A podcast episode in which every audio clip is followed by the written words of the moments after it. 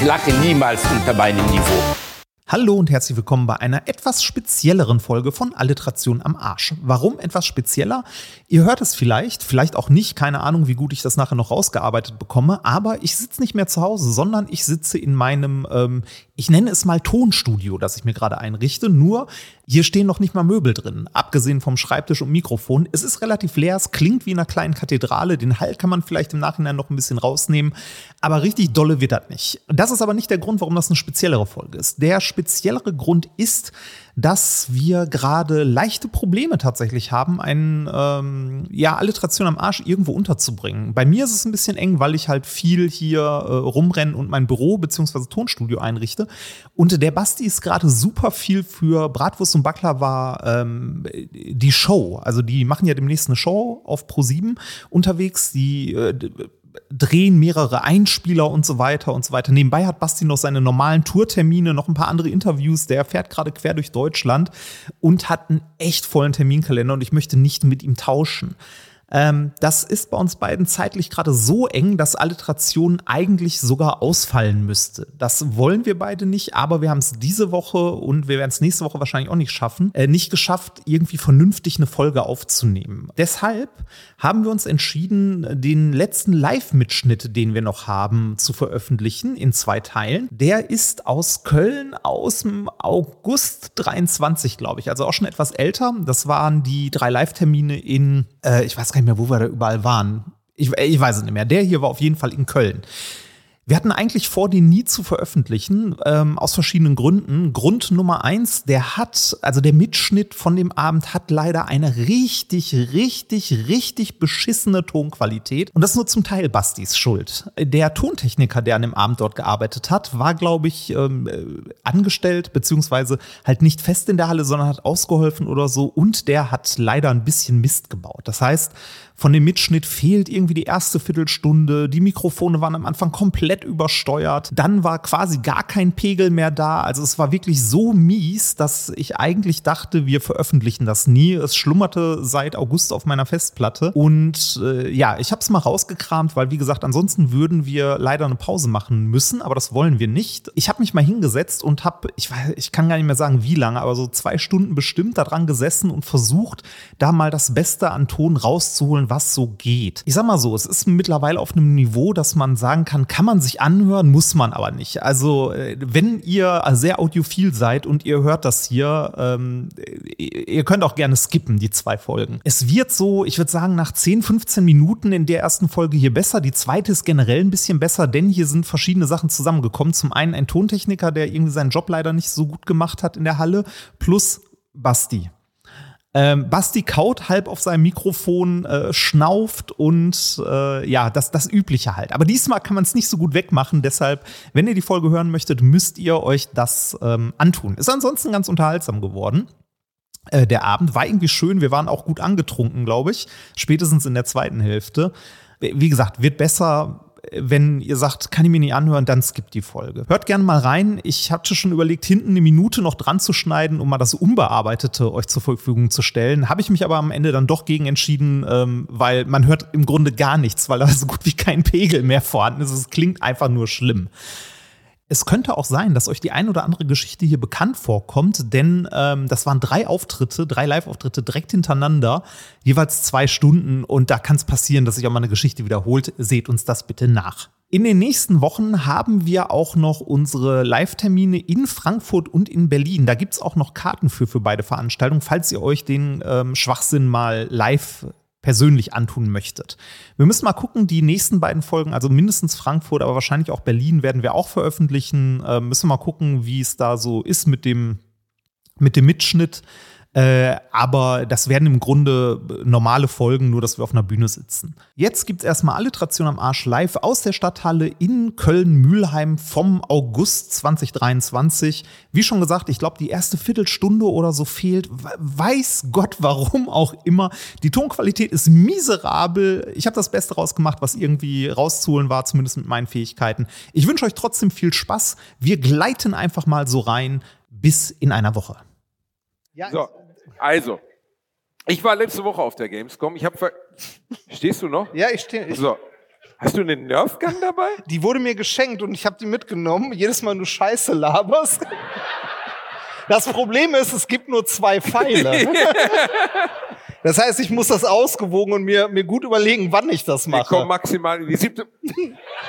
Hör auf, wenn der ins Auge geht, ruf ich meinen Anwalt das, an. Das ist das Schöne, man kann antäuschen. Ja, das- Die, die, ist nicht mal geladen. ja, ja, das sagst du zu deiner Frau auch immer. Geh weg.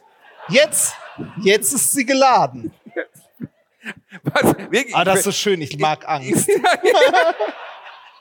Vor allem, wenn es nicht meine ist. okay, danke. So, du wolltest von der Gamescom erzählen. Ja, war eine ziemlich, also wie hat's den beiden Herrschaften, in, die eben begeistert die Hände hochgehalten haben, wie hat's euch gefallen? Note von eins bis sechs einmal reinrufen. Seid ihr bekloppt?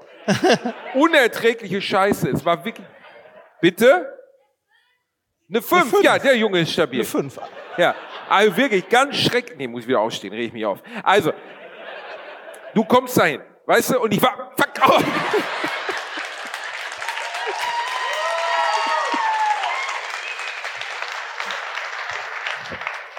Hast du zielsicher wie dein Vater bei der Zeugung. Jedenfalls, es war wirklich unerträglich. Lädst du schon wieder nach?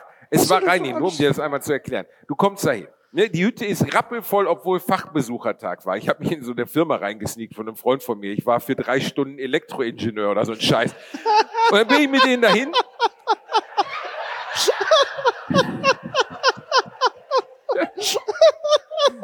Da braucht man kein Studium. Da reicht die einmal ausfüllen. Dann ist der Onkel Elektroingenieur. Kann doch sein. Ja. Tony Stark hat auch so einen Anzug gebaut. Und was war der? Weiß Der nicht. einzige Moment, wo du einem Elektroingenieur nahe gekommen bist, war, als du an einer 9-Volt-Batterie geleckt hast. Und näher ran kommst du nicht. An dem, Tag hätte ich gerne an einer 9-Volt-Batterie gelegt oder vielleicht an einer Autobatterie. Weil die Gamescom ist ja mal zu einer so unfassbaren Scheiße verkommen. Man muss ja nicht so tun, als wäre das grundsätzlich eine, an, eine angenehme Veranstaltung, weil wirst wie Vieh durch so eine Messehalle getrieben. Ich, ich, dachte, ich dachte ganz ehrlich, dass die Gamescom, ähm, also du warst ja extra am Pressetag da, Ja. dass der am Pressetag nicht so scheiße voll ist. Leider nein, weil bis 12 Uhr kannst du theoretisch dann, bist du unter den Fachbesuchern, Ja. natürlich auch Quatsch ist, ist auch schon rammelvoll, um 12 Uhr wird der Pöbel reingelassen. Das, das heißt, bis 12 wird dieses ganze Influencer-Pack da Genau, da werden, vor dir laufen dann so Torbens rum, die so sieben Kameras haben, die so aus ihrem Rucksack rausgucken und einer vor mir ist auf dem Skateboard da durchgefahren, ich hätte kotzen können. die ganze Zeit mit, mit dem Handy so, sich selbst gefilmt. ja, fürchterliche Leute. Ich mache das manchmal auch. Jedenfalls, das absolut Schreckliche daran war, du komm, es gab ungefähr auf dieser ganzen Gamescom, erstmal, ich komme da an, der erste Satz ist, oh, your Playstation ist übrigens nicht da. Da denkst du auch schon, was?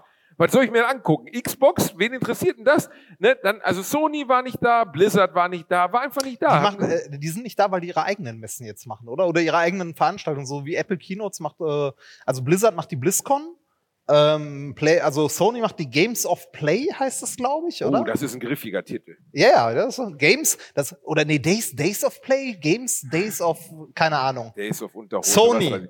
Jedenfalls, dann kommst du zu Xbox und denkst du, die haben genau zwei interessante Titel, das neue Forza und dieses Starfield-Ding. Stell ich mich in so eine Schlange mit 500 anderen Nerds. Irgendwann sagt einer, die zeigen hier nur ein Video. Ich sag, wie die zeigen nur ein Video? Da stehe ich eine Stunde in der Starfield-Schlange, um mir ein Video anzugucken. Bin ich denn bescheuert? Die Frage ist, gehst du nächstes Jahr wieder hin? Ja. Natürlich. Ja, sicher, ne? Weil, Natürlich. weil, nee, ich lerne ist ja nicht aus Erfahrung, ein dummes Schwein bin. das, das ist ja das, ja, das ist das Ding. Ich glaube, die Gamescom spielt mit Hoffnung. ja. Das so, du, du, äh, du hast die Hoffnung, da eben, also eventuell irgendwas zu sehen, was vielleicht interessant sein könnte. Das ist wie ein weißt du, was ich nachher in Amsterdam. hab? Mit sieben Das- anderen Leuten habe ich Bomberman auf dem Amiga 500 in der Retro-Ecke gespielt. Das ist kein Scheiß. Das war der beste, der beste Move des Tages. Mit sieben anderen Typen, die alle aussahen wie du und ich. Wir saßen da mit alten, äh, äh, wie heißen die nochmal, die Dings Pro-Controller? Ja, ne, als Joystick, nein, aber... Pro-Controller. Na, Joystick. Wie, wie, Arschloch. Joystick denn? hast du selber. Nein, wie heißt der nochmal der Controller vom Amiga, den jeder haben wollte? Competition Pro, vielen Dank. So, ne? Ach, Competition Pro und wir uns da einen am abruckeln. Warum sieht das Bomberman bei dir von aus? 1989 hat mehr Spaß gemacht als alles andere, was ich da gesehen wenn, wenn, wenn du zeigst, wie du mit, mit dem Joystick spielst, sieht das so aus, als ob du irgendwie in einem Mörser irgendwas malen habe. würdest. Ja, ich habe gewonnen. Egal. War jedenfalls Gamescom war enttäuschend. Hat mir nicht gut gefallen, keine Veranstalter mehr da. Äh, du wirst wirklich wie Scheiße behandelt. Gibt's, gibt's denn überhaupt Messen, die gut sind? Ich war auf keiner Also- anderen Messe. Ich stelle mir vor, so auf der FIBO, wo dann, weißt du, die, du gehst auf die Toilette und hörst nur, wie Leute sich irgendwie links und rechts was injizieren. wie- wirklich, ich glaube, wenn du auf die FIBO gehst, dann hörst du mehr Spritzen, als wenn du am Kölner Hauptbahnhof auf Klo Nein, nein, rumhängst. nein, nein, nein, nein. Du hast komplett falsche Vorstellungen von der FIBO. Ja? Ja, die FIBO Was? ist ja, die ist ja in Essen. Nee, ist hier. Die, die war auch mal in Essen. Oder? Wie heißt Essen? Reini, das ist der Krokettenhersteller aus Holland. Nein, da das- hängst, da hängst, du immer an den kleinen Türchen und sagst, dachte- oh, ein Euro rein, dachte, jetzt aber schnell die die Käsekrokette. gewesen. Die So eine- so- es so gibt die Hanuga, es gibt, es gibt ja eine Messe für alles. Und ich muss ehrlich sagen, ich verstehe auch gar nicht, wofür. Also wofür überhaupt die Gamescom noch da sein soll. Ich weiß nicht, also die, die einzige Messe, auf der ich regelmäßig war in Essen, war die Spiel. Also die Spielemesse. und du bist auch, Ja, siehst, guck mal, siehst, da sind Fans. Weil die, die, die uh, Spiel, Brettspiele. Weißt, weißt du warum? Weißt du, warum du nichts mit Brettspielen anfangen kannst? Weil du keine Fantasie hast. Und keine, und keine Freundin. Ich habe digitale Freunde, du Arsch. Ja, Johnny Rocket 666 aus Pforzheim liebt mich. Ja. Bis die Mama zum Essen ruft. Ne? Ist das Als wenn das bei dir nicht anders ist, wäre. meine Mutter ist tot, obwohl deine auch. Spiegel. Prost. Boah, ist das unmoralisch. Egal. Oh. Hm. Nee, aber Ah. die Gamescom hat nicht mehr viel hergegeben. Und theoretisch messen, ich könnte mir dich allerdings theoretisch auch, du hast ja jetzt so diese leichte Pederastenanmutung im Alter bekommen, du könntest theoretisch auch auf der Venus rumhängen, weißt du, wo Ja, dann so eine, so eine alte da so, ah, ah, weißt du, schiebt dich da irgendwie so eine Banane rein und du sitzt davor und sagst, ah, hier, ich muss die Super 8 Kamera festhalten. Ich, ich wollte gerade sagen, hast, hast du mal so, äh, hab- hast du mal, hast du mal Videos von, von so Sexmessen gesehen? Von Nein. Venus oder sonst was? Ich Meine- meine jetzt nicht Reini, die, ich meine nicht die Videos, du bist ein Vollidiot. Ich meine nicht die Videos, um die es da geht, sondern nicht die, die dort, also nicht wo die, also ich meine, ich meine, ich meine Dokumentationen. Also, also Menschen. Ja, jetzt wird's schmutzig, da ging's ums Putzen. nein, ich, ich meine, ich meine Ich Menschen. weiß, ich weiß. Du, du weißt, was ich meine. Menschen, die auf dieser Messe sind. Hallo, ich, das habe, ich habe genauso wie du, bin ich in den 90er Jahren aufgewachsen und unsere Verfügbarkeit von Pornografie bestand darin, einmal in der Woche wahre Liebe zu gucken, wo dann über irgendeine so Sexmesse berichtet wurde. Dann wurde irgendeine so eine Uschi begleitet, die sich dann wirklich auf der Bühne ein Zucchini im Popo geschoben hat. Da hast du gesagt, ach ja, das gibt mehr her als alles, was ich so an Heftchen zu Hause habe. Das ist die Wahrheit. Es tut mir leid für die jungen Menschen heute hier. Ähm, Ja.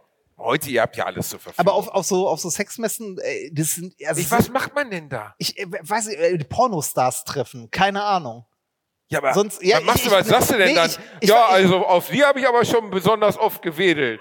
Also, äh, also Ist, nicht als, ist doch als Eröffnungssatz seltsam, oder? Also wenn du Also- so, schönen guten Tag, Frau Schaffrath. ich kenne Sie. das ist, habe ich ja im Podcast schon erzählt, das ist meine absolute Horrorvorstellung, mit der bei der NDR Talkshow zu singen. Ich glaube, es ist eine unglaublich nette Frau. Ich würde so eine rote Bombe kriegen. wenn ich die ganze Zeit immer nur ich hatte einen Schulkollegen, der hat sich, habe ich auch schon mal Podcast, der hat sich, aus der, äh, hat sich damals aus der 11. Klasse weggeschlichen, um in der Medion, Medio, äh, Videothek in Gelsenkirchen Gina Wald zu treffen. Die hatte dann nämlich Autogrammstunde. Ah, ah, Autogrammstunde. Und er hat dann ein Bild mit über ein Polaroid, wo er an die Brust fasst und gleichzeitig das Autogramm hochhält. Also, Ja, wirklich ich- eine schöne Sache, schöne also ich- Erinnerung. Äh, äh, Nochmal zu, zurück zu den, zu den Sexmessen. ähm, ich, ich, nee, nee, nee, ich, ich verstehe es ja, wenn, wenn Leute irgendwie sagen, ja, ist mein Hobby. Gehe ich halt hin, gucke ich mir an. Ne? Jeder, jeder hat halt seine anderen Stars, die er treffen möchte und äh, weiß nicht, rennt da rum oder so. Aber wie, wie, also wie abgeschlossen musst du haben, wenn du da mit einer Kamera rumrennst? Die ganze Zeit. Also die ganze Zeit Ja, so du ein Camcorder einfach in der was Hand. Schönes für zu Hause. Das, ja, das, Ja. Und, und jeder weiß genau, was du nachher mit diesem Video machst. Archivieren. Genau, archivieren. Hab ich Den dir doch auch mal erzählt. der, der, der Frau zu Hause zeigen. Ich hatte doch, ich hatte einen Onkel. Der ist ja schon, äh, der war gar nicht mein Onkel, der war der Ehemann der Schwester meiner Oma, also mein Großonkel oder so ein Quatsch. Onkel Jül. Und Onkel Jül, ich weiß gar nicht, ob der, wer heißt denn Jül? Das klingt wie Jauchegrube oder so. was, ich hab den Onkel, Mann, Onkel was? Onkel Jül. Jüll. Jül, wahrscheinlich der Jürgen oder so, was weiß ich. Der ist, am Onkel Tag, Jül. der ist am Tag gestorben, an dem ich geboren bin. Also theoretisch könnte es sein, Dass du die, Theoretisch, wär, theoretisch kannst du die Wiedergeburt von Jüll sein. Klingt aus wie so ein 80er Fantasy-Film, ne? Das klingt so ein bisschen wie Teen Angel oder so. Hier ist Jüll. Wiedergeburt des Jüll. Jedenfalls, Onkel Jüll war... Ähm, Jüll das- Reborn. Egal, wir faken seinen Namen. Wir nennen ihn anders. Onkel Jochen. Macht's auch nicht besser. Onkel Jochen war ein passionierter Pornografiesammler, aber im Bereich der ähm, Super 8 Pornografie. Also weißt du, die Ach, doch, Filme. das hat, das, das, das, hat, so- das Ja. hat sie mal erzählt. Und dann musste ja, mein. Vater in meinen Keller. Das Problem war, der hatte ab einem bestimmten Zeitpunkt Parkinson und kriegte diese Filme nicht mehr in den Projektor eingelegt. Und dann musste mein Vater immer, wenn er zu Besuch war, in den Keller gehen, Onkel Jül das einlegen und dann ganz schnell wieder hochgehen. Danach lohnte sich der Parkinson dann wieder. Das, Das ist wahr. Wie du es, über deine Es Familie ist wahr. redest. Hör mal, ganz, ey, du über deine, ich habe den Mann noch nie kennengelernt. Faktisch bin ich seine Reinkarnation. ja. Und du wartest nur darauf, dass du Parkinson kriegst, oder? Das nimmt so viel Druck raus. Egal. Oh. Schön, schöne Erinnerung. Schöne Erinnerung. Ja, übrigens, interessante Frage haben wir auch gestern gestellt, ähm, weil auf den Plakaten oft mein Name irgendwie zu Recht größer geschrieben war, völlig in Ordnung. Es, ähm, äh, das, Ich, ich weiß nicht, ich weiß nicht. Hast du schon mal was von Alphabet gehört? Griechisch. Ja. Jedenfalls, nein. Äh, äh, Reini wollte gestern unbedingt in Bielefeld wissen, wie viele der anwesenden Menschen sind denn hier, weil sie dachten, es ist so was wie eine Live-Show vielleicht von mir, die den Podcast noch nie gehört haben. Einmal in die Hände klatschen, wer noch nie Alliteration am Arsch gehört hat. Ja, Das ein eine paar. bittere Nummer für euch. Okay, und, und jetzt, jetzt nochmal die, die freiwillig hier sind und nicht mitgeschleppt.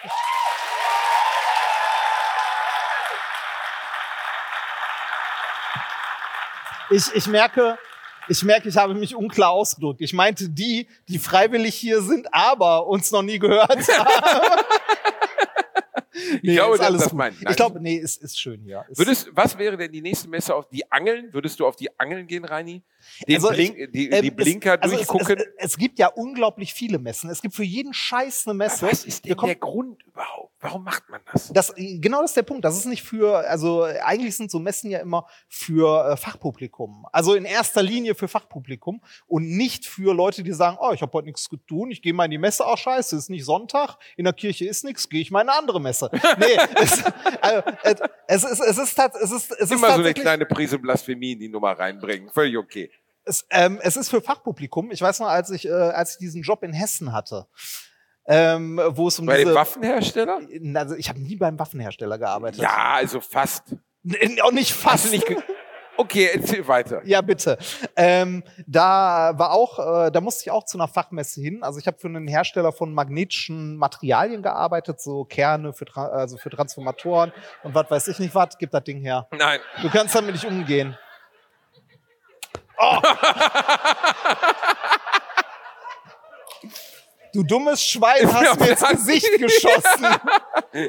Wie ich auf hätte der ja Venus. blinden können. Ach, komm schon, du siehst doch eh schon nichts mehr. Red weiter. Diese Augen wurden gelasert. Die sind teurer als alles, was du trägst. Ich hab, ich hab, das, ah, also, was ist denn das? Ist das hier der Reini-Block? Ihr könnt gleich nach Hause gehen. Reini. Nee, wir, wir, machen hier kein, wir machen hier keine Team-Abfragen. Nein, nein. Das, ähm, zurück, zurück zu den Messen. Die sind eigentlich für Fachbesucher und zwar für Leute, die den ganzen Tag im Anzug rumstehen und dann anderen Leuten, die auch den ganzen Tag im Anzug rumstehen und keine Lust haben, irgendwas zu tun, mit denen auf irgendeinem Messestand essen zu gehen und dann irgendein Geschäft zu machen. Dafür sind Messen eigentlich.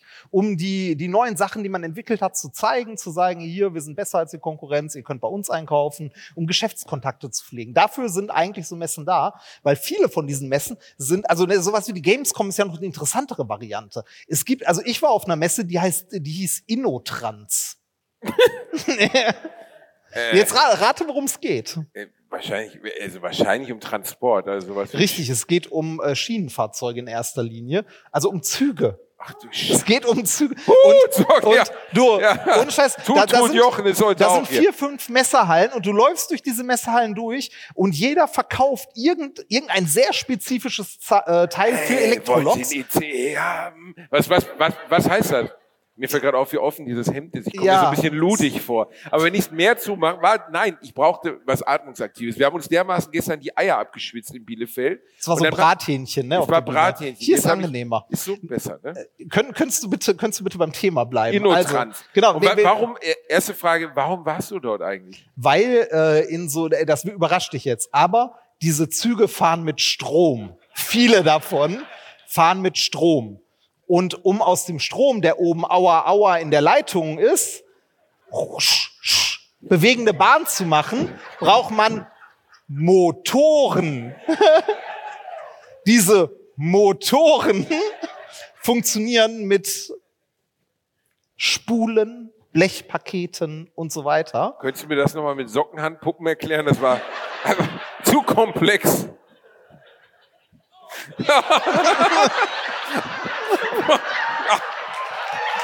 oh.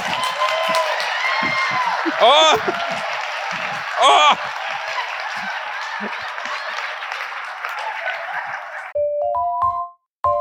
Werbung. Basti hat sie, mich will keine. Was suchen wir? Richtig, die private Krankenversicherung. Die private Krankenversicherung ist eine von vielen Versicherungen, die man managen muss. Und da muss man irgendwie ja den Überblick behalten. Mit Clark hast du all deine Versicherungen im Überblick und kannst sie von überall aus digital managen. Als dein Versicherungsmakler überprüft Clark regelmäßig, ob du alle Versicherungen hast, die du brauchst und zeigt dir, wo du Geld sparen kannst oder wo du noch mehr Leistungen rausholen kannst. Dafür durchforsten die VersicherungsexpertInnen von Clark tausende Tarife, um genau den zu finden, der am besten zu dir und deinem Lifestyle passt. Damit Clark als dein Versicherungsmakler auftreten kann, das heißt zum Beispiel Verträge für dich kündigen und neue abschließen, erteilst du Clark ein Maklermandat. Das heißt aber gleichzeitig, dass dieses Mandat von deinem, deiner alten Maklerin an Clark übergeht. Das ist nichts, was Clark sich ausgedacht hat, sondern ganz normale Praxis in der Versicherungsbranche. Du kannst deine Vollmacht zum Maklermandat aber natürlich jederzeit kostenfrei widerrufen. Wenn du dir die kostenlose Clark-App runterlädst und zwei bestehende Versicherungen hochlädst, erhältst du mit dem Gutscheincode AAA54, also AAA54, alles groß geschrieben, außerdem bis zu 30 Euro Shoppingguthaben für Brands wie Apple, Ikea und so weiter. Die Teilnahmebedingungen und alle weiteren Infos findet ihr wie immer in den Shownotes.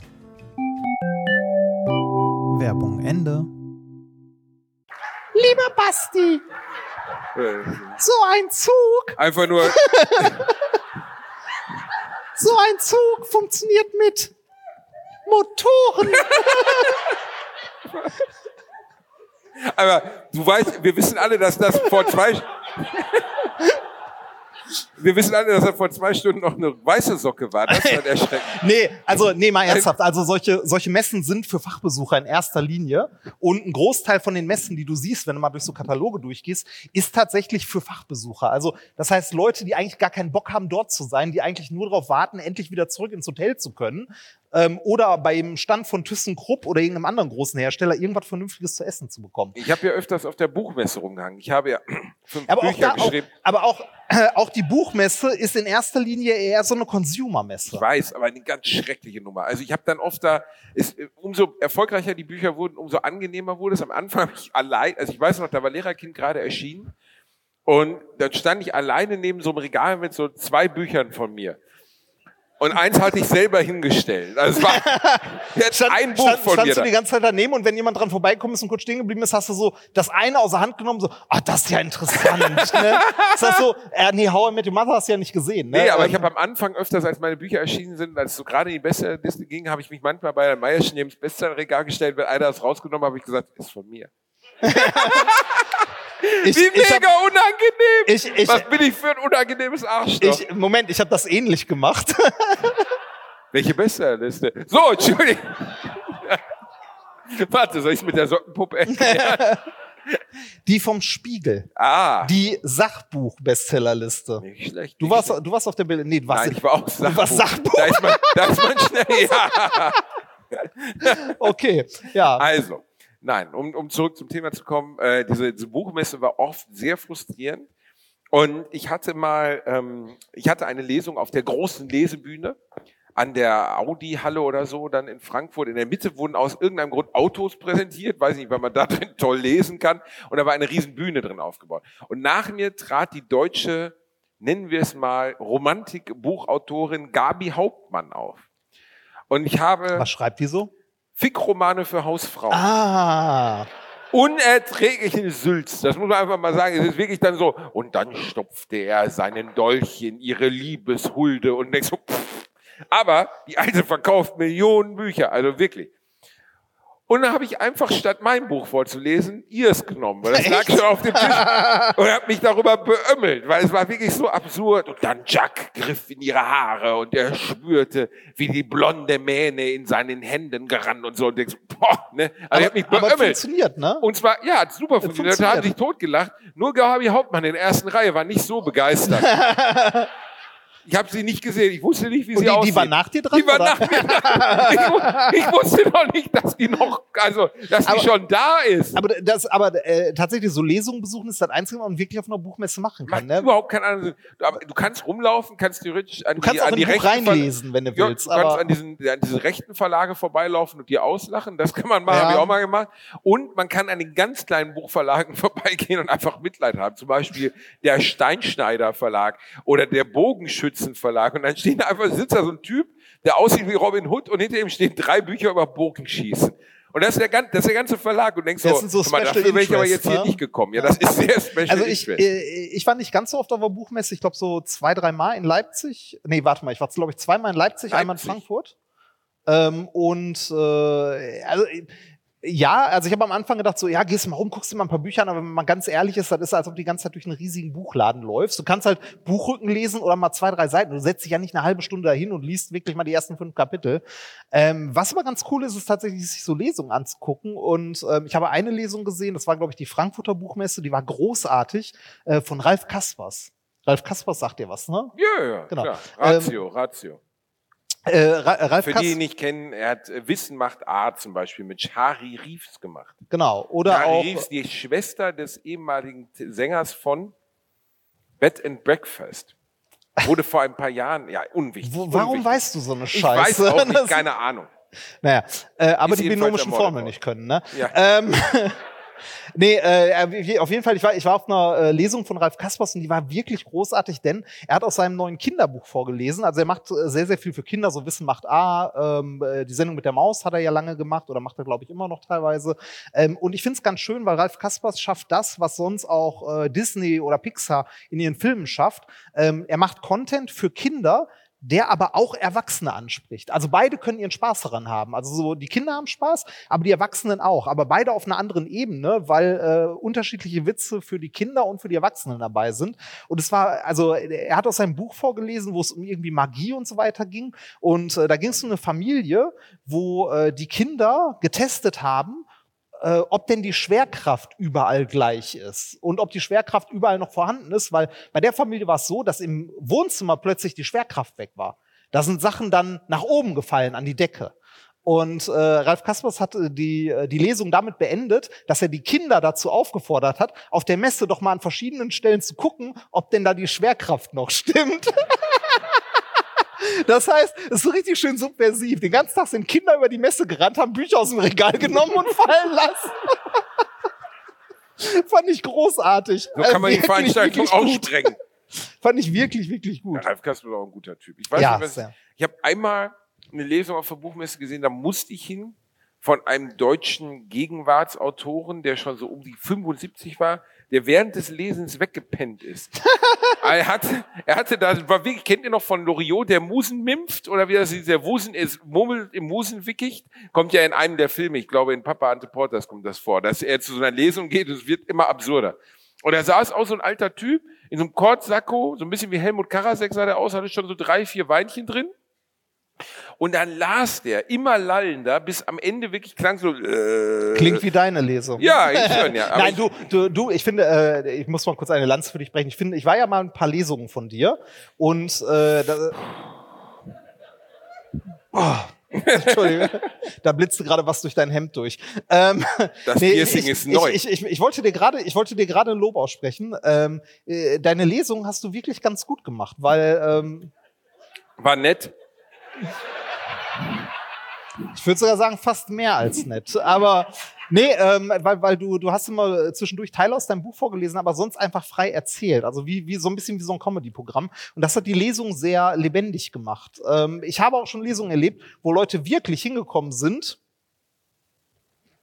Kapitel 1.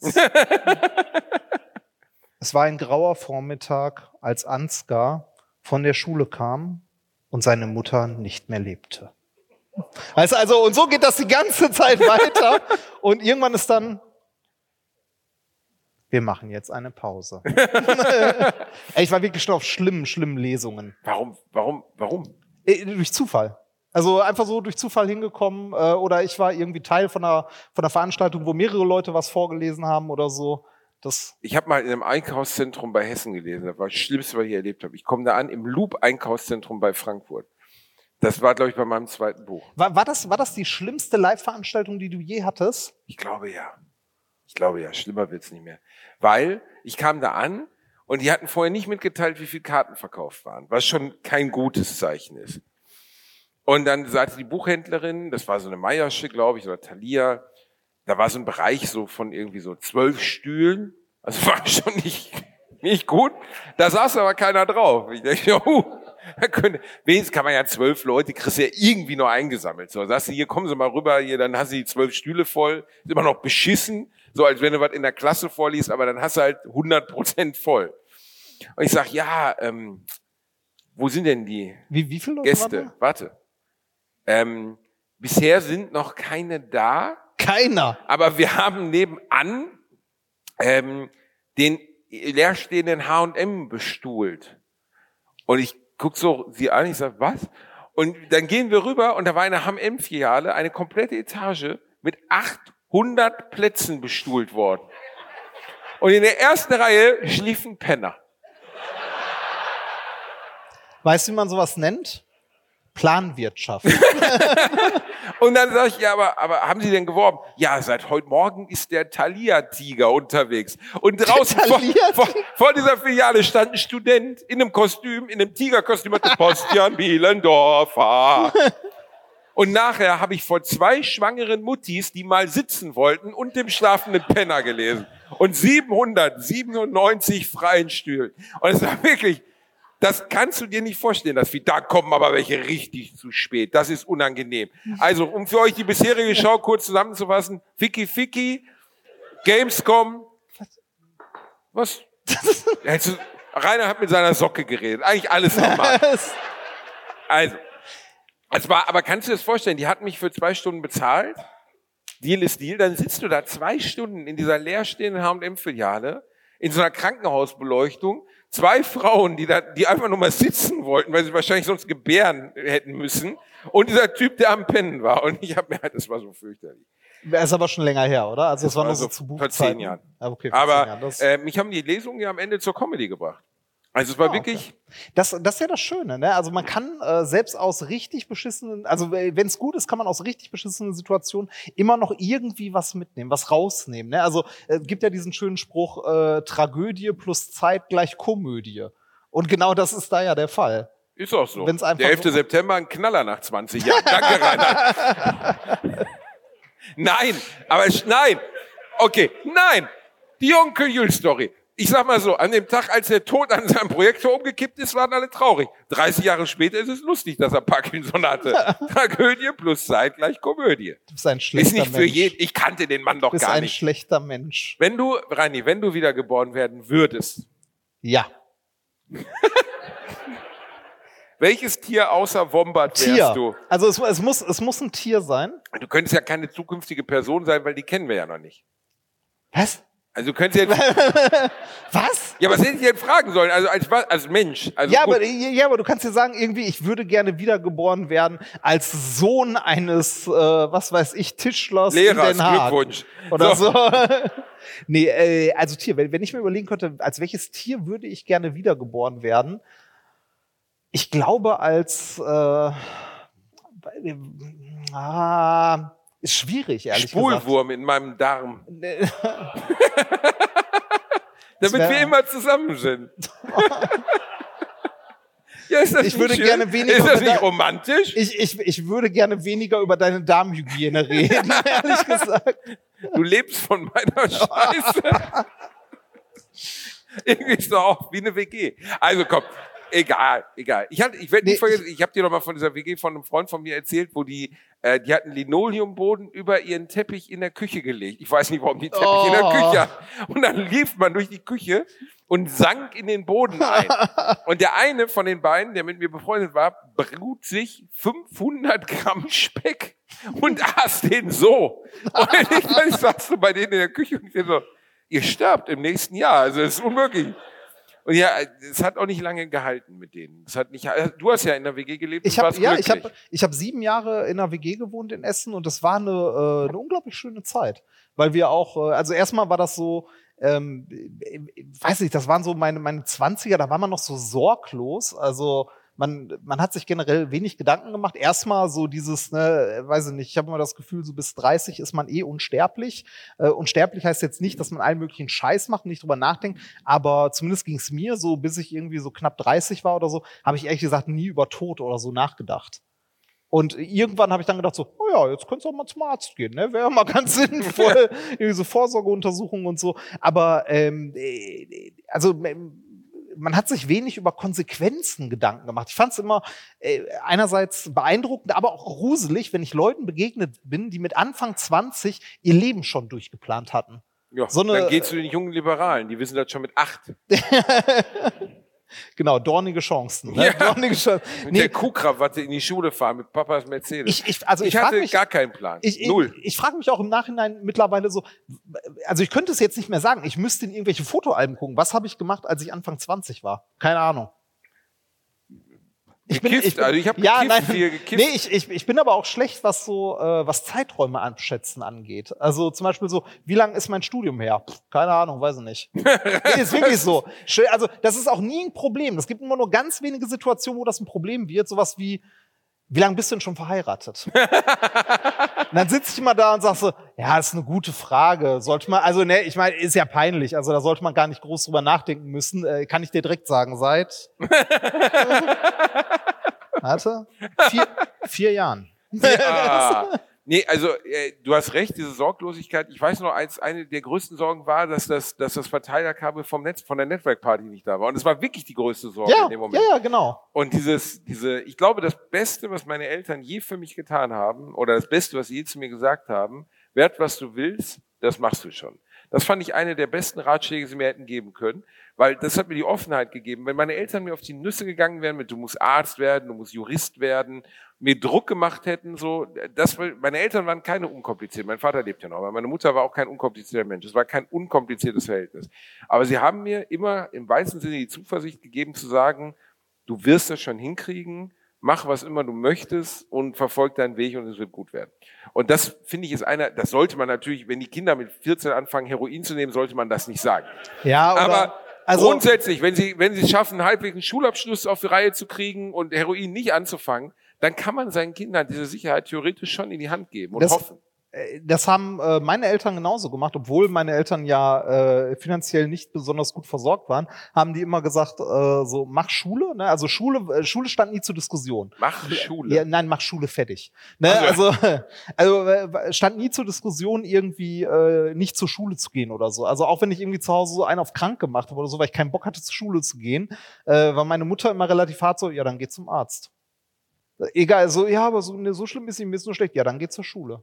Also, es gab, also quasi bei mir zu Hause war Krankschreibung ab ersten Tag. Ab, ab, Harte Arbeitgeber. Ja, genau. Also ab ersten Tag musst du einen Attest vorlegen. Also es war wirklich immer, wenn du so krank bist, dass du sagst, du kannst heute nicht zur Schule oder so weiter, dann gehst du zum Arzt. Also äh, das gab es halt nicht. Und ähm, meine Eltern waren nie irgendwie bei irgendwas sauer, es sei denn, ich habe irgendwie Schule blau gemacht oder ähm, weiß nicht, ich habe Noten? Waren sie bei Noten sauer? Noten war vollkommen egal.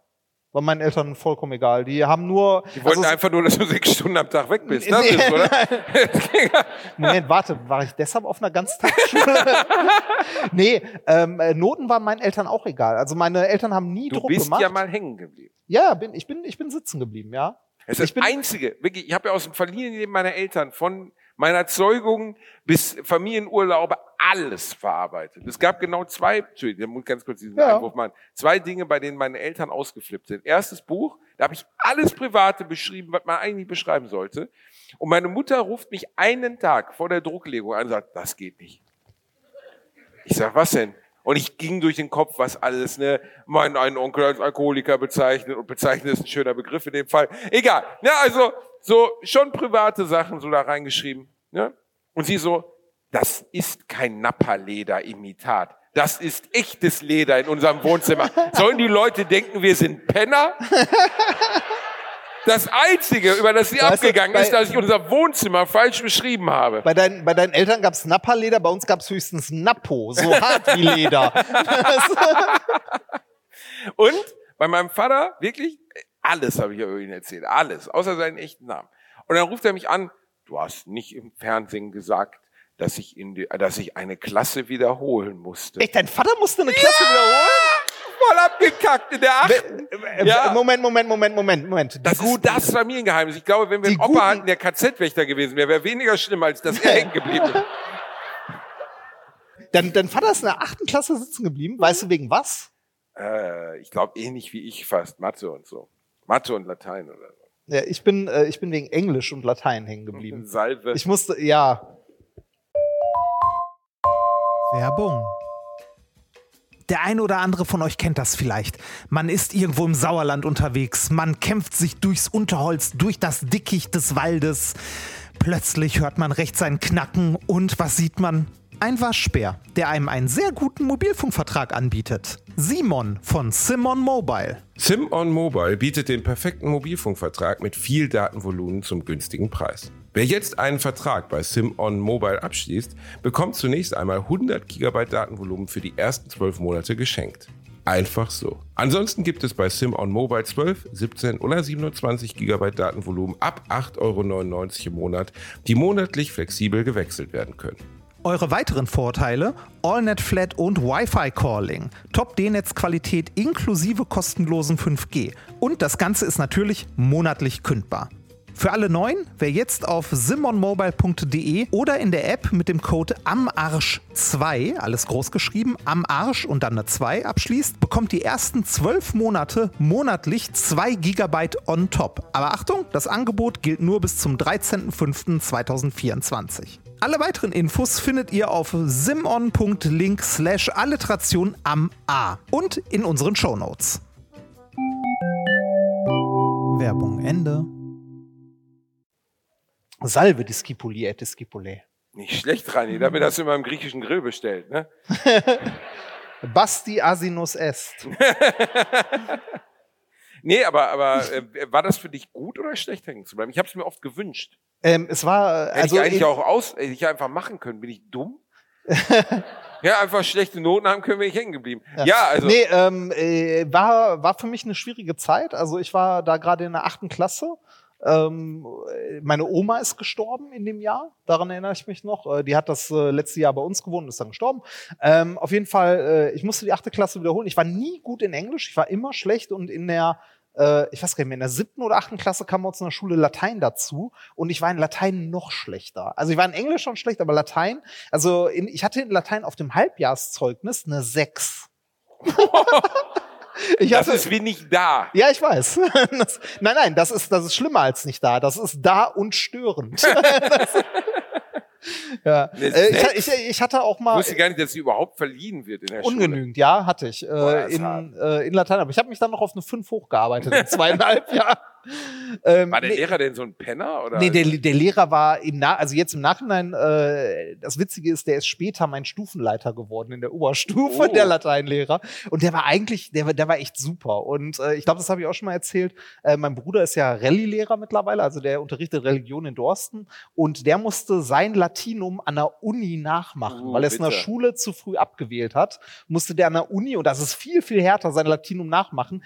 Erste Lateinvorlesung, er setzt sich in den Hörsaal, mein alter Lateinlehrer kommt unten rein, geht die Anwesenheitsliste durch, Remford, ah ja. Aber er hat's geschafft. Ja, ja, er hat's, er hat's trotzdem geschafft. Ähm, ich habe mit dem habe ich mich zu der Zeit dann auch schon wieder gut verstanden, weil ähm, er hatte vollkommen recht. Ich musste diese Klasse wiederholen. Äh, aus, also nicht nur, weil ich in Latein und in Englisch schlecht war, sondern ich war einfach also mir hat das gut getan. Also dieses Jahr zu wiederholen ähm, war natürlich in dem Moment, wo es passiert ist, ein absoluter Weltuntergang. Ne? Also in dem Alter, weil ähm, wenn du in der achten Klasse bist oder so, ist Schule dein Leben. Aber du hattest doch den großen Vorteil wie ich, keine Freunde. Also es ist nicht so Doch, schlimm, wenn ich man hatte, ich hatte Freunde. Ein Oh. paar. Und ähm, äh, nee, aber es ist wirklich, du wirst ja als, also du wirst dann komplett aus deinem sozialen Gefüge ja gerissen und musst in eine Das andere Klasse. so und das und das Schlimme ist, ich glaube, es ist noch schlimmer, als an eine andere Schule zu gehen, weil ähm, du hast deine alten Klassenkameraden und so, du siehst die ja noch, aber alle kommen weiter, nur du nicht. Du ein musst noch bisschen mal. wie nicht in den Recall kommen bei DSDS. Ja, so, so ein bisschen, so ein bisschen mit ähnlichen Folgen. Nee, es, ähm, äh, nee es, es war damals, also in dem Moment war es wirklich, wirklich schlimm. Hat sich aber, ich sag mal so ein Jahr später war ich schon froh drüber, weil die Stufe oder die, dieser Klassenverband, in den ich dann gekommen bin, ähm, also die, die Menschen waren einfach netter. Da, waren, da war die Arschlochdichte geringer. Ähm, ich habe mit vielen, also mit manchen, äh, vieles übertrieben, aber mit manchen davon heute sogar noch Kontakt. Äh, also es sind immer noch Freunde von mir, die ich noch aus meiner Schulzeit habe, wobei es ja immer erstaunlich ist, wie wenig man nur noch mit den Leuten aus der Schulzeit Ich mit zu tun exakt hat. keinem. Gar keinem? Niemand. Was ist mit dem Glatzkopf? Der war nicht mit mir auf einer Ah. Schule. Schön, dass du Glatzkopf sagst. du, du rasierte ja, der andere. Ja, nee, aber ja, der, der war nicht in meiner Schule. ah, okay. Ich dachte, ihr werdet Also doch, ich kenne noch, ich kenne noch ein, zwei Leute. Also, aber wirklich ganz weit. Also bei, bei mir, bei mir sind es auch nicht mehr viele aus der Schulzeit, aber es sind noch welche.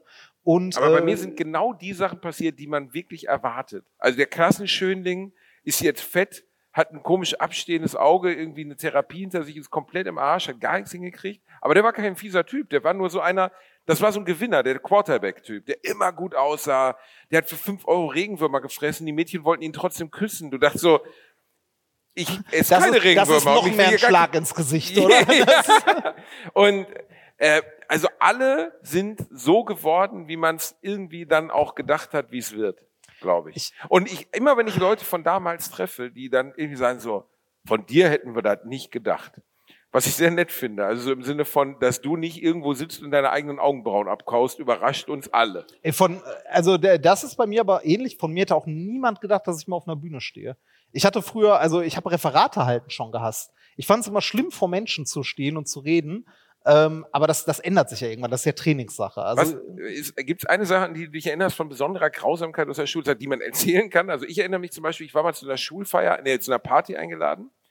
Bei Anna, den Namen kann man ja sagen, bei Anna war ich eingeladen und ich hatte mich schön gemacht, also im Rahmen meiner begrenzten Möglichkeiten, weil ich sah nun mal wirklich aus wie ein genetisches Experiment, genau.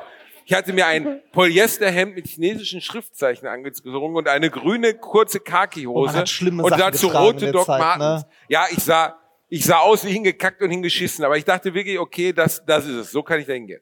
Habe ich ein Geschenk gekauft für die Party und die fand im Partykeller ihrer Eltern statt. Das war so ein, so ein Backsteinhaus in Gelsenkirchen und dann ging es so runter Richtung Keller, da war eine Tür und dann waren da so diese kleinen Fenster, die, die an Kellerabteilen sind, wenn der Keller so tiefer ist, aber nicht in der Erde. Ne? Also wenn es unterhalb des Hauses einen Keller Ja. gibt und der hat so Tageslicht. Sütterer. Sutterer, genau, Suttererfenster. Und es war halt einfach durch diese Suttererfenster völlig ersichtlich, dass da gerade eine Party abgeht. Also es kam halt so Neonlicht da raus, Rauch kam raus. Und ich stehe vor der Tür, klopf, klopf, klopf, klopf, klopf, klopf, nix.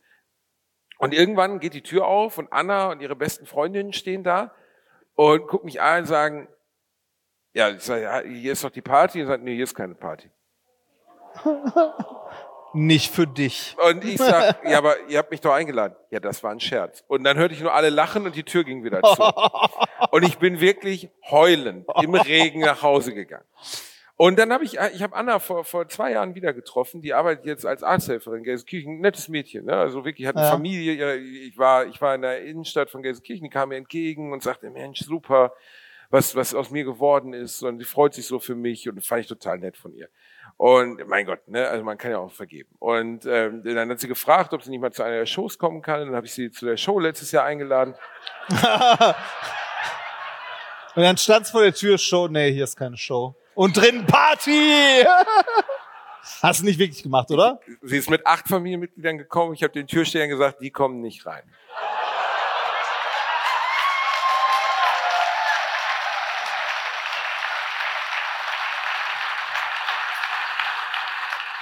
Ich wusste nicht, dass du so ein rachsüchtiges Schwein bist.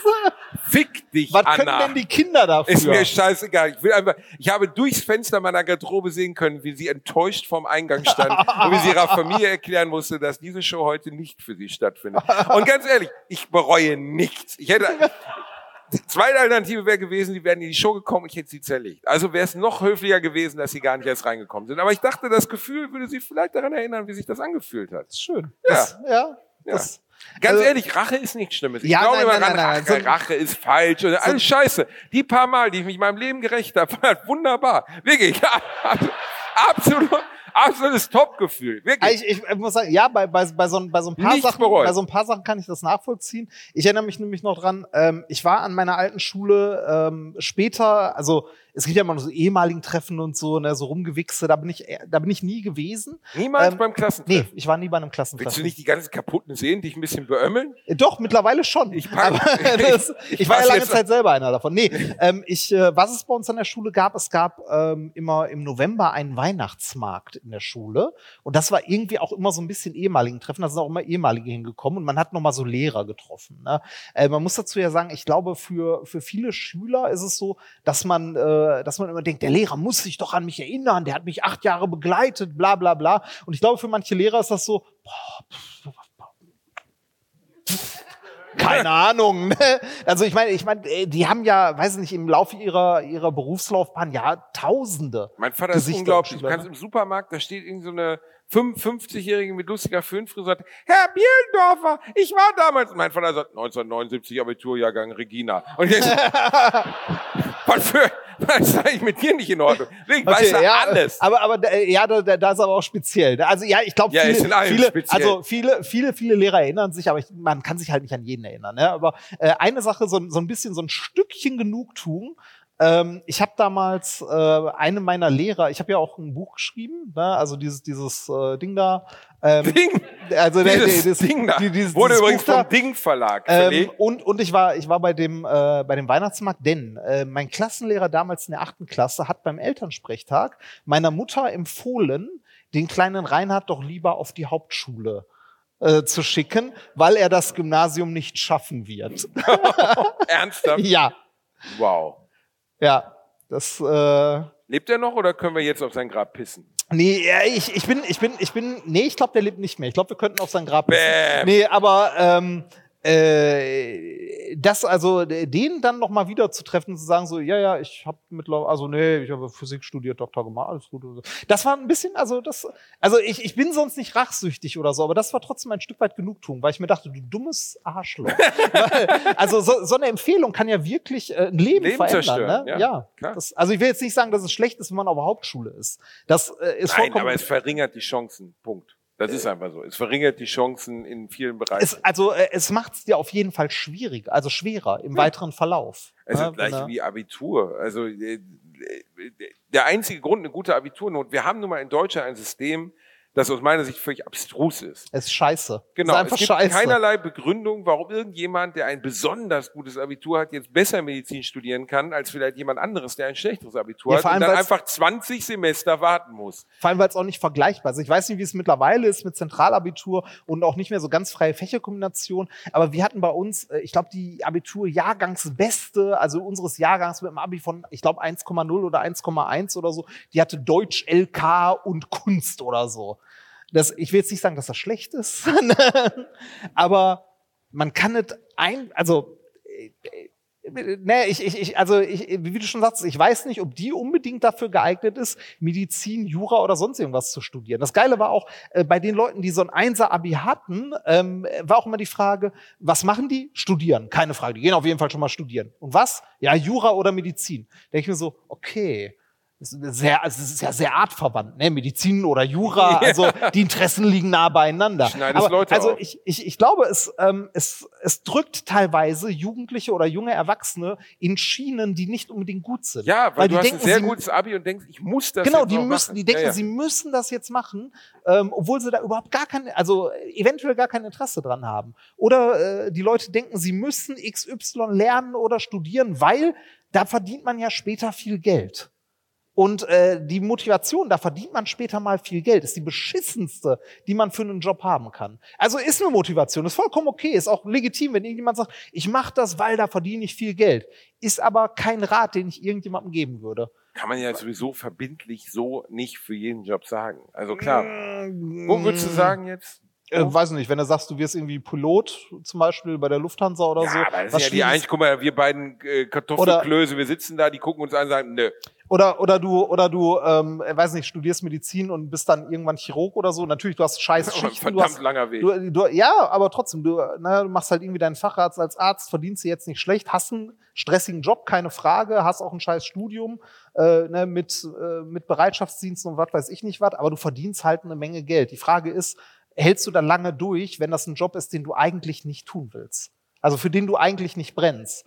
Weil, äh, und du wirst definitiv nicht glücklich dabei. Ich, also ich, also ich habe ähm, äh, gerade in der Zeit, in der ich viel Science Slams und so gemacht habe, habe ich auch äh, hin und wieder so unterhaltsame Wissenschaftsvorträge an Schulen ähm, gegeben und auch bei Abiturienten oder in äh, Sekundar, also generell in der Sekundarstufe 2 und äh, habe Fragen beantwortet und so und habe denen immer als also als Ratschlag gegeben, hört nicht drauf, was eure Eltern euch sagen, was ihr unbedingt studieren müsst. Macht das, wo ihr Bock drauf habt. Und wenn ihr Bock drauf habt, ostasiatische Vasenkunde zu studieren, weil, ne, äh, weil ihr irgendwie, weiß ich nicht, immer wenn ihr irgendeine schöne Vase seht, kriegt ihr einen kalten Schauer über den Rücken und einen Steifen in der Hose. Ne, dann, Und ihr seid ein Mädchen. ja, das, dann, dann, dann macht das oder studiert das, weil egal was, ne, also Tu das, wofür du brennst. ja, das kann man so sagen. Also wirklich, weil wenn, wenn du das machst, was du gerne machst, dann bist du da drin meistens auch nicht schlecht Ja, oder aber, gut. Aber das Problem ist ja, also zum Beispiel jetzt, ne, Comedy ist auch so ein Beispiel. Oder singen. Stell dir mal vor, wir beiden würden sagen, wir singen wahnsinnig gerne. Wir könnten tun, was wir wollen. Ja. Wir wären kacke. Also Ja. nee, wir wären, also ich singe schon ganz schön.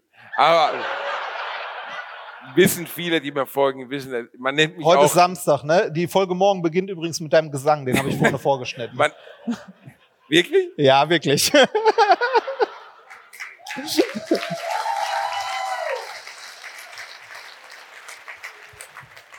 Du hast so Man nennt mich auch den goldenen Spatz von Essen werden. Und dementsprechend, es ist, es, ich bin, nein, aber ich meine damit, du musst natürlich auch immer eine Relation haben von deiner grundsätzlichen Fähigkeit. Natürlich. Und, ja, aber das ist ja gar nicht so leicht. Also weißt du, wie viele Leute Comedy machen? Ich war letztens in einem Comedy Club und habe mir das angeschaut. Und ich bin keine Instanz. Äh, ne? Ich bin nicht der, der bewertet, oder wie man gut ist oder schlecht Also du ist. kannst, du, du machst, kannst, machst du zumindest so lange und so gut, dass du davon leben kannst. Ich mache das so gut und so lange, dass ich davon leben kann. Ich glaube, dass das wie jede andere Sache, die man besonders im künstlerischen Bereich macht, eine Grundveranlagung braucht. Also ich könnte nie Maler sein, weil ich habe kein räumliches Vorstellungsvermögen. Ich kann nicht gegenständlich zeichnen. Ja, ich aber nicht. bei, äh, da, da, Ich könnte es äh, da- lernen, bei, aber ja, genau, genau. Das, das ist der Punkt. Du, du könntest es lernen, weil äh, gerade im Bereich Kunst und ähm, da, da habe ich mich mit Alvin mal lange drüber unterhalten. Also Alvin von den Rocket Beans, ein guter Freund von uns, der zeichnet super viel und äh, da habe ich mich lange mit Alvin drüber unterhalten. Ähm, und äh, es ist so, dass der super oft gesagt bekommt, so,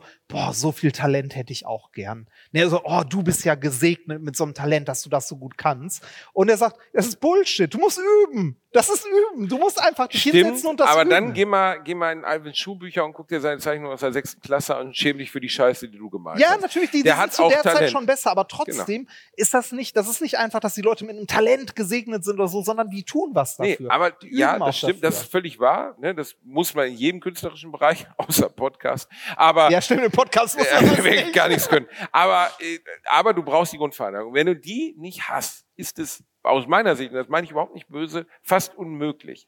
Und ähm, das gilt für mich bei Gesang, das gilt für mich bei, äh, für, bei, bei, ähm, äh, bei Malerei, bei diesem Bereich. Tanzen.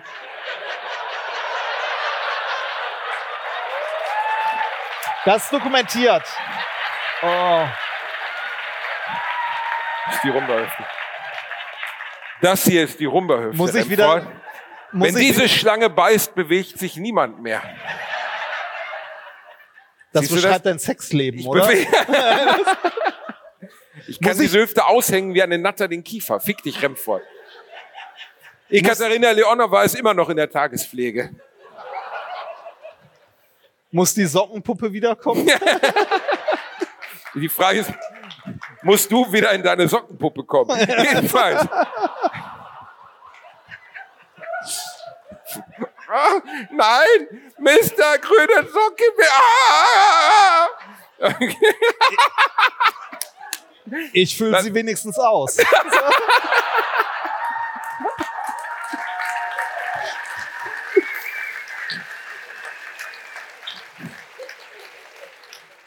Nee, aber ähm, nochmal noch mal zu den Jobs. Natürlich, ähm, äh, also ne, ein Stückchen Talent und so weiter, ja, gehört mit dazu. Aber alles ist trotzdem harte Arbeit.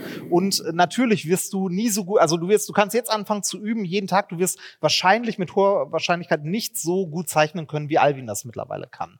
Ne? Weil, weil er dir einfach lange, lange voraus ist. Aber du kannst trotzdem bestimmt, also du, du kannst wahrscheinlich nicht das gleiche Level erreichen, aber du kannst trotzdem gut darin werden, wenn du möchtest. Die Kunst bei einem, bei einem Job ist, glaube ich, etwas zu finden, wo man Spaß hat, ähm, irgendwie ein gewisses Talent dafür hat und äh, damit irgendwie Geld verdienen kann. Weil du hast schon recht, man kann nicht mit allem, also man kann nicht von allem leben. Ne? Du kannst zum Beispiel nicht sagen, ich will Maler oder ich will Künstler werden und davon leben. Ich male jetzt nur und habe keinen Plan B und mache nichts anderes. Das ist bescheuert. Das ist halt dumm. Aber du kannst ja irgendeinen anderen Job machen und nebenbei weiter malen und sagen, vielleicht kann ich irgendwann mal davon leben. Ist generell ein Job für alle, die irgendwie überlegen, was mit Selbstständigkeit zu machen. Macht das, versucht es nebenbei zu machen. Und wenn das so ein, zwei Jahre läuft, dann könnt ihr irgendwann mal sagen, okay, ich höre jetzt auf mit der anderen Arbeit. So wie du das mit Podcast gemacht Ja, hast. genau. Damit du den Leuten im Labor nicht mehr um den Sack gehst. Ja, richtig. Mal, der Remford schon wieder am Stempel, läuft hier doof rum neben der Protonenkanone und guckt doof. Du hast, du hast ich, ich muss sagen, das, jetzt mache ich dir mal ein Kompliment. Wir saßen gestern mit Freunden zusammen und Rainer hat von seiner Doktorarbeit erzählt. Wie er Diamanten macht. Ne, da werden immer alle Damen richtig hellhörig, wenn er das erzählt. Das ist die Remford-Höschenöffner-Geschichte. Jedenfalls, man muss aber auch sagen, selbst ich werde ein bisschen hot, weil das ist schon, also wenn du dir nur anhörst, wenn er darüber redet, kommst du dir instant extrem dämlich vor. Also ich komme ja oft extrem dämlich vor, aber in dem Fall sitzt du wirklich da voller Scham und denkst so, hör mal, meine größte Leistung war, dass ich mal lustige Witze vor Leuten erzählt habe und du bist in der Lage, eine Maschine zu bauen, die Diamanten erzeugt. Soll ich dir noch und bist trotzdem noch arm. Soll dir die Socke erklären, wie es funktioniert? Nein, nee, äh, ja, das, das war, das war halt Forschung. Aber ich habe da, ich habe da ja auch lange, lange für gearbeitet. Ne? Also ich habe da äh, studiert für. Also du, ich meine, du, du kannst doch auch Leuten irgendwas. Nein, kannst du nicht. Aber Nein. doch, nein, du, du, aber du kannst doch Leuten auch irgendwelche psychologischen Modelle erklären. Nö. So nicht. Alles vergessen. Nee. Gar nichts. Ich bin auch super uneinfühlsam. Ich bin so einer, der sagt, reiß dich mal zusammen. Muss schon nicht sein. Sei doch nicht so Ja, traurig. Du, Guck du, doch du nicht so du gehst auch traurig. zu, zu einem Depressiven und sagst, sei doch mal fröhlich. Erzähl doch mal einen Witz. Ja. Nein, mache ich natürlich nicht. Aber ich weiß nicht, ob ich ein guter Therapeut gewesen oder geworden Ey, wäre. Du hättest ja nicht unbedingt Therapeut werden müssen. Ne? Also Nee, aber was, also man kann sich ja spezialisieren während des Psychologiestudiums, ob man dann zum Beispiel den therapeutischen Bereich möchte oder ob man den Arbeits- und Organisationsbereich möchte, was so viel heißt, dass man nachher im Anzug irgendwelchen Managern was vortun, was ein 17-jähriger Student oder Hilfsarbeiter auf so einen Flipchart gemalt hat, dann tust Aber das, halt, das, sind die, das ist der Job, wo man richtig Geld verdient. Da gibt's oder? richtig Asche. Ja. Ja. da gibt's richtig Asche. Da tanzt du dann vor irgendwelchen Leuten vom Finanzamt vor, die müssen dann gemeinsam so Besen hochheben. Ich habe ein Jahr in so einer Firma gearbeitet. Du sitzt die ganze Zeit da und denkst, was ist das für eine abgefuckte, dumme Scheiße. Warum gibt ihr denen Geld dafür? Aber der deutsche Staat gibt ordentlich Asche dafür aus. Damit Sabine aus dem Bezirksamt in Köln-Kalk sagt, ach, wir haben eine teambildende Maßnahme gemacht, wir haben Besen zusammen hochgehoben. Beschissen. Aber Therapie halte ich für sicher so gut und richtig. Und du hast jetzt sogar mal den Satz gesagt, du glaubst, dass eigentlich jeder Mensch mal sowas wie eine Therapie machen sollte. Und ich glaube es auch. Ähm, Ich glaube auch, dass jeder Themen hat, mit denen er sich auseinandersetzen kann. Und ähm, das ist auch in dem Bereich, genauso wie in jedem anderen Bereich, das also besonders Psychologie hat ja auch einen sehr hohen NC, genauso wie Medizin. Und dass da auch die Gefahr besteht, dass Menschen glauben, sie müssten das studieren, weil sie jetzt ein besonders gutes Abi hatten. Und das halte ich für Psychologie geradezu für tödlich, weil du brauchst ein paar Grundvoraussetzungen. Ich hatte eine Mitstudentin, die ich auch schon mal erzählt, die gesagt hat, ich bin die perfekte Psychologin, ich habe keine Empathie. Ich fühle nichts, wenn der Patient mir von seinem Leiden erzählt. Ich kann das viel strukturierter und oberf äh, viel, viel, ähm, viel unbeeinflusster beurteilen. Und ich gesagt, also wenn du keine Empathie hast, dann geh an den McDrive, aber auf gar keinen Fall in den, ja, aber auf gar keinen Fall in die Therapie. Ach, auch, auch bei McDrive brauchst du Empathie. Ich, ich, möchte mir, ich möchte meine Pommes liebevoll haben. Ihr McChicken. Reini, wollen Ja. wir, bevor wir in die Pause gehen, Ja. noch eine Debattierfrage spielen? Oh ja, oh, wir haben. Äh, wir ich weiß, hatten- die ersten ziehen sich dort Thrombosestrümpfe hoch, manche haben schon in die Halle Ja, definiert. ja, ja, ja, ja, warte mal, aber wir haben hier, da, da können wir nachher, da können wir nachher direkt mit weitermachen nach der Pause. Äh, du hast so ein, so ein schönes Spiel gekauft, das heißt Debatable. Debatable. Debatable. Äh, sehr zu empfehlen. Ähm, äh, das Spiel drumherum kann man sich schenken. Was eigentlich interessant ist, sind diese schönen Karten hier. Ähm, das ist im Grunde, ähm, äh, also geht es in dem Spiel darum, über strittige Fragen zu diskutieren mit seinen Freunden und die dadurch besser kennenzulernen. Und es sind, es sind eigentlich, es sind leichte Themen. Also es ist nichts, was irgendwie schwierig ist. Es sind so Fragen Reini, wie, stand, okay. sollte Abtreibung illegal sein? Steht hier drauf. Was meinst du? Sollte Abtreibung illegal sein? Nur bei schönen Menschen. Nein, was soll ich da sagen?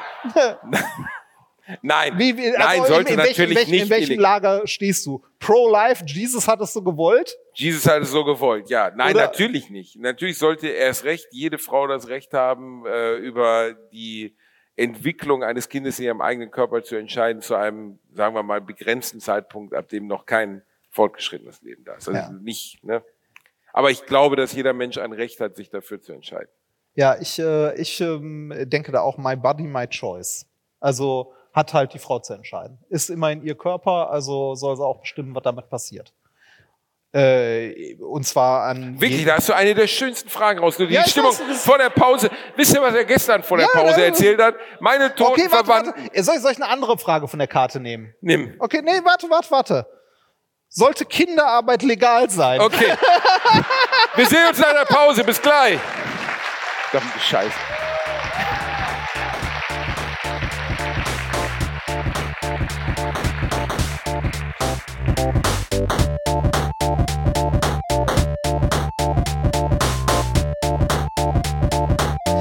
Gelacht, aber unter meinem Niveau.